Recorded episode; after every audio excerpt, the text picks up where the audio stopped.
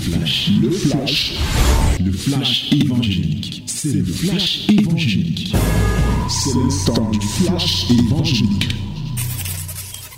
Yes, my beloved, this is the wonderful time we have. As you know, we are in now in Fresh Rosé, in a new step, the step of the Word. Let us read our Bible in the book of John, John chapter 15, from verse 1 to 7. Ok? Nous sommes là maintenant au temps, à la minute de la vérité, dans Fraîche Rosée. Lisons dans Jean chapitre 15, du verset 1 au verset 7. Jean 15, 1 à 7. Nous lisons et nous prions tous ensemble. Nous lisons tous ensemble au nom de Jésus. 1, 2, 3. Je suis le vrai cep et mon Père est le vigneron. Tout sarment qui est en moi et qui ne porte pas de fruits, il le retranche. Et tout sarment qui porte de fruits, il émonde afin qu'il porte encore plus de fruits. Déjà, vous êtes purs à cause de la parole que je vous ai annoncée. Demeurez en moi et je demeurerai en vous. Comme le sarment ne peut de lui-même porter du fruit s'il ne demeure attaché au cep, ainsi vous ne le pouvez non plus, si vous ne demeurez en moi. Je suis le cep, vous êtes les sarments. Celui qui demeure en moi et en qui je demeure porte beaucoup de fruits, car sans moi, vous ne pouvez rien faire. Si quelqu'un ne demeure pas en moi, il est jeté dehors comme le sarment, il, et il sèche. Puis on ramasse les sarments, on les jette au feu et ils brûlent. Si vous demeurez en moi et que mes paroles demeurent en vous, demandez ce que vous voudrez et cela vous sera accordé. Amen. Bien-aimé, cette semaine, tu te souviens que nous sommes en train de prier pour que notre prière augmente, pour qu'on progresse dans la prière. On progresse dans la prière pour quel élément? Qu'on progresse dans la prière pour la croissance de l'Église. Et comme la croissance de l'Église est multiforme, nous avons commencé à prier pour la croissance spirituelle. Hier, nous avons prié ici pour la croissance sacerdotale, où je vous ai appris, à la lumière de ce que Jésus a dit qu'on prie, il nous a donné ce sujet pour que Dieu envoie les ouvriers. J'étais appris ici comment prier pour qu'il y ait des ouvriers dans la maison, dans, la maison de Dieu. Et je t'ai fait comprendre, il est évident que tu ne peux pas passer toute ta vie à dire Seigneur, envoie des ouvriers seulement. Non il y a des éléments qui accompagnent cela. Et il t'a fait comprendre qu'on prie sur trois choses pour que les ouvriers soient.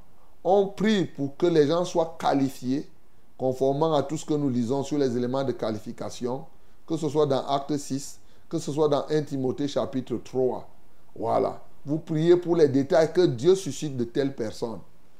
Je vous ai dit aussi que vous priez pour que de telles personnes portent des fruits visibles, parce qu'on reconnaît l'arbre par les fruits.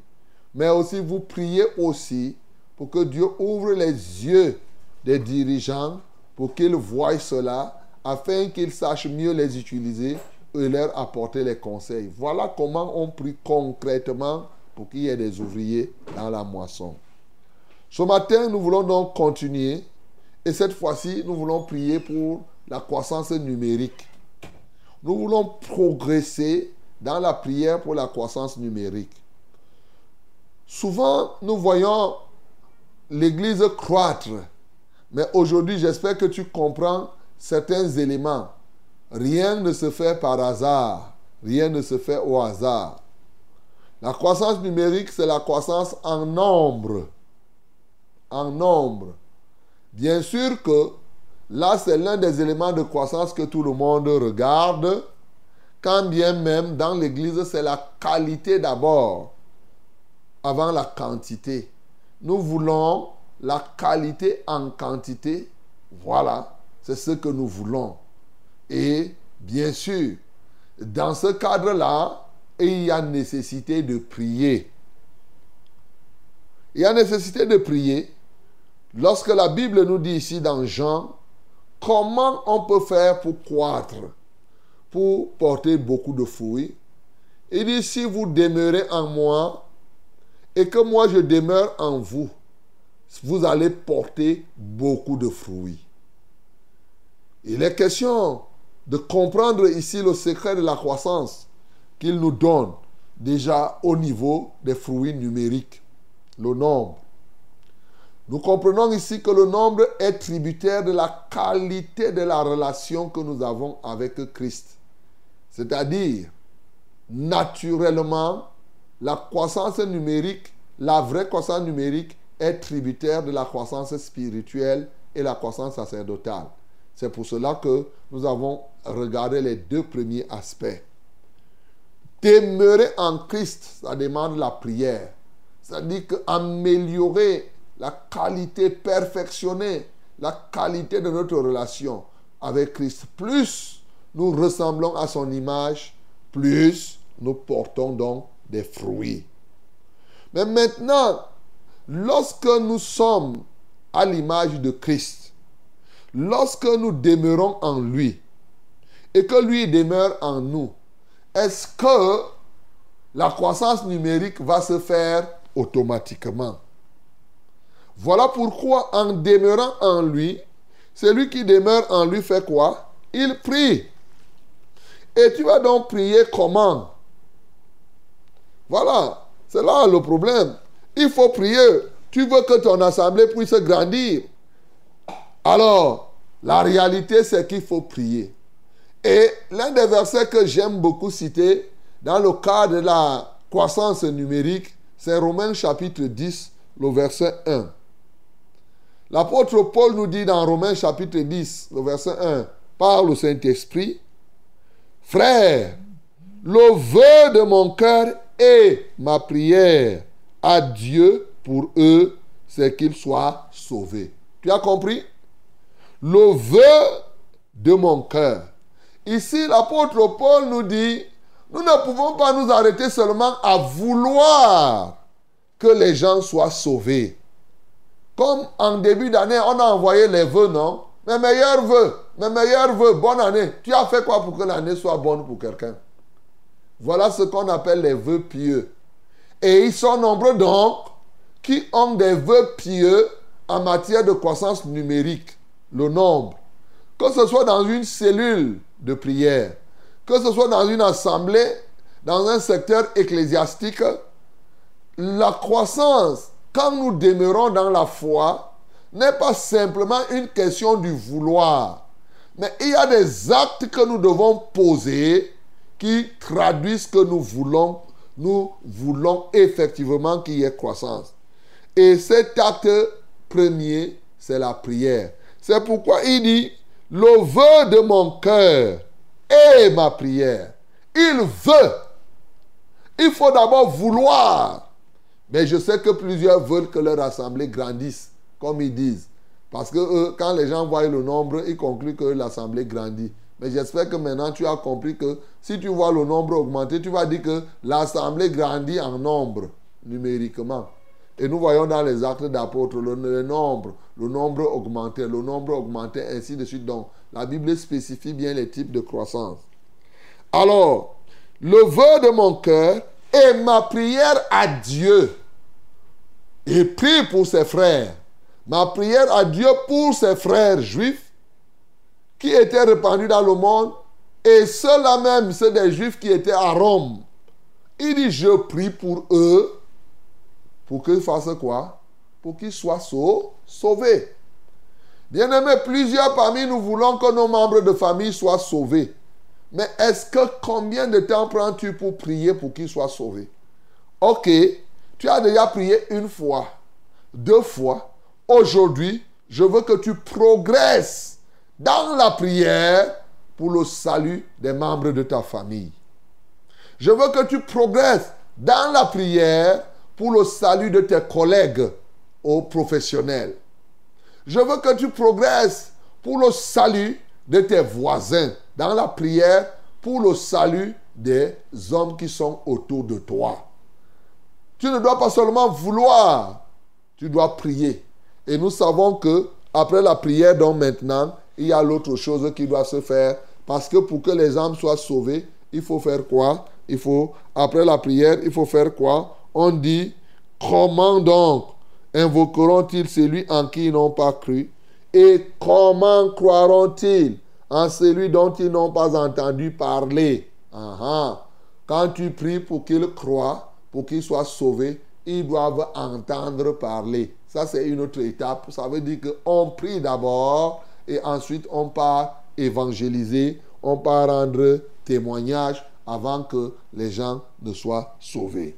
Donc, bien aimé, le sujet de prière pour le salut des âmes est un sujet de prière digne d'intérêt pour l'Église. Et chacun de nous, donc, ne doit pas mépriser ce sujet de prière. Non, nous devons prier. Et quand tu pries donc pour les membres de ta famille, pour qu'ils soient sauvés, comme il dit, ma prière pour eux, c'est qu'ils soient sauvés. Voici les éléments que tu dois aborder dans la prière. C'est l'apôtre Paul encore par le Saint-Esprit qui nous parle. Dans Colossiens chapitre 1, il nous en donne quelques-uns de ces éléments. Oui, à partir du verset 9, c'est pour cela que nous aussi, depuis le jour où nous avons été informés, nous ne cessons de prier. Ne pas cesser de prier. Il ne cesse point de prier. Et il ne cessait de prier pourquoi Nous ne cessons de prier Dieu pour vous. Alors, il priait pour Dieu, pour Dieu pourquoi Il prie pour demander que les Colossiens soient remplis de la connaissance de la volonté de Dieu. 1. Quand tu veux que les gens soient sauvés, aujourd'hui ceux qui ne sont pas sauvés sont livrés à eux-mêmes. C'est leur propre volonté qui est en eux. Quelqu'un qui n'est pas sauvé se lève le matin, il fait son programme, il ne tient même pas compte de quoi que ce soit. Il dit que j'irai ici, je vais faire telle quelque chose. Ça ne lui dit rien, il ne soumet rien à personne. Dieu, il est là, il fait ses programmes. S'il veut voyager, il fait seulement. Ça, c'est la caractéristique des gens qui ne sont pas sauvés. Ils ne sont pas sauvés du moins. Quand quelqu'un n'est pas sauvé, lui-même se place au centre de sa personne. Ses intérêts priment. Donc, maintenant, quand tu veux que quelqu'un soit sauvé, l'un des sujets que tu dois aborder, c'est de dire par exemple que, hé Seigneur, je prie que mon grand frère soit rempli de la plénitude de la connaissance de ta volonté, de ta volonté. C'est-à-dire qu'il commence à regarder les choix de Dieu. Ce n'est pas tout. Après avoir demandé la volonté, tu pries pour qu'il marche d'une manière digne du Seigneur. pour lui être agréable, entièrement agréable. Donc tu pries pour qu'il marche désormais, quand il connaît la volonté de Dieu, qu'il marche selon cette volonté qu'il connaît. Et quand il va marcher comme cela, qu'il soit entièrement agréable au, au Seigneur. Voyez-vous, ça c'est la prière que tu es en train de faire.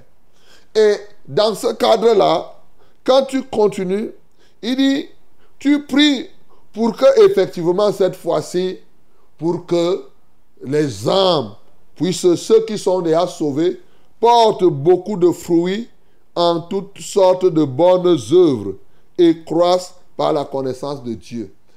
Quand on prie pour que les âmes soient sauvées, on prie pour les âmes, on prie aussi pour ceux qui rendent témoignage. C'est-à-dire que quoi? Quand tu veux la croissance numérique, tu pries pour les âmes qui ne sont pas sauvées. Mais tu pries aussi pour ceux qui sont sauvés, afin que ceux qui sont sauvés soient porteurs des fruits, comme on a lu là dans Jean.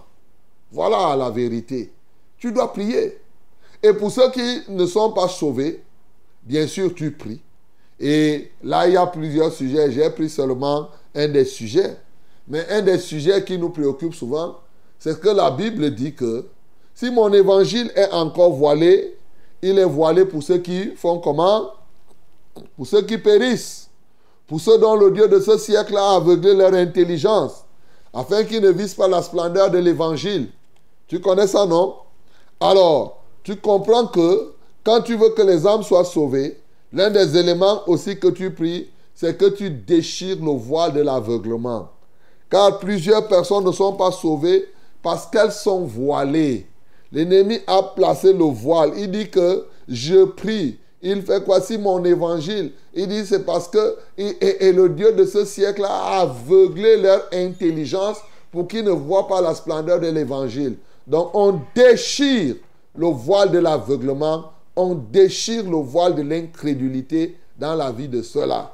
Quand tu veux que les gens soient sauvés, tu pries pour renverser et pour lier les puissances de l'orgueil. Souvent, c'est l'orgueil qui fait que les gens ne soient pas sauvés.